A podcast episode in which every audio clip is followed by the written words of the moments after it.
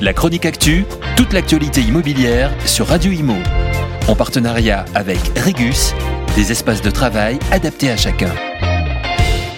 La maison de Serge Gainsbourg, dans laquelle il a vécu de 1969 jusqu'à sa mort en 91, a ouvert ses portes au public.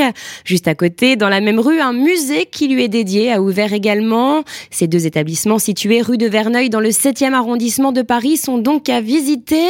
En revanche, il va falloir être patient. Les visites sont complètes jusqu'à la fin de l'année. Il faut donc attendre 2024.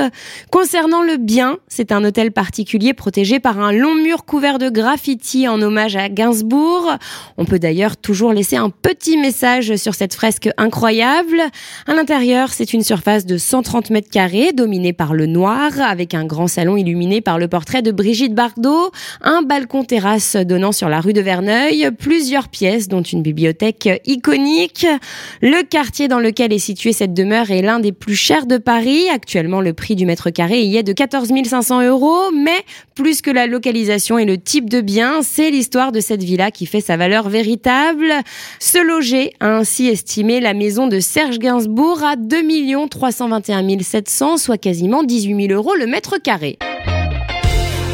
La chronique actu, toute l'actualité immobilière sur Radio Imo. En partenariat avec Regus, des espaces de travail adaptés à chacun.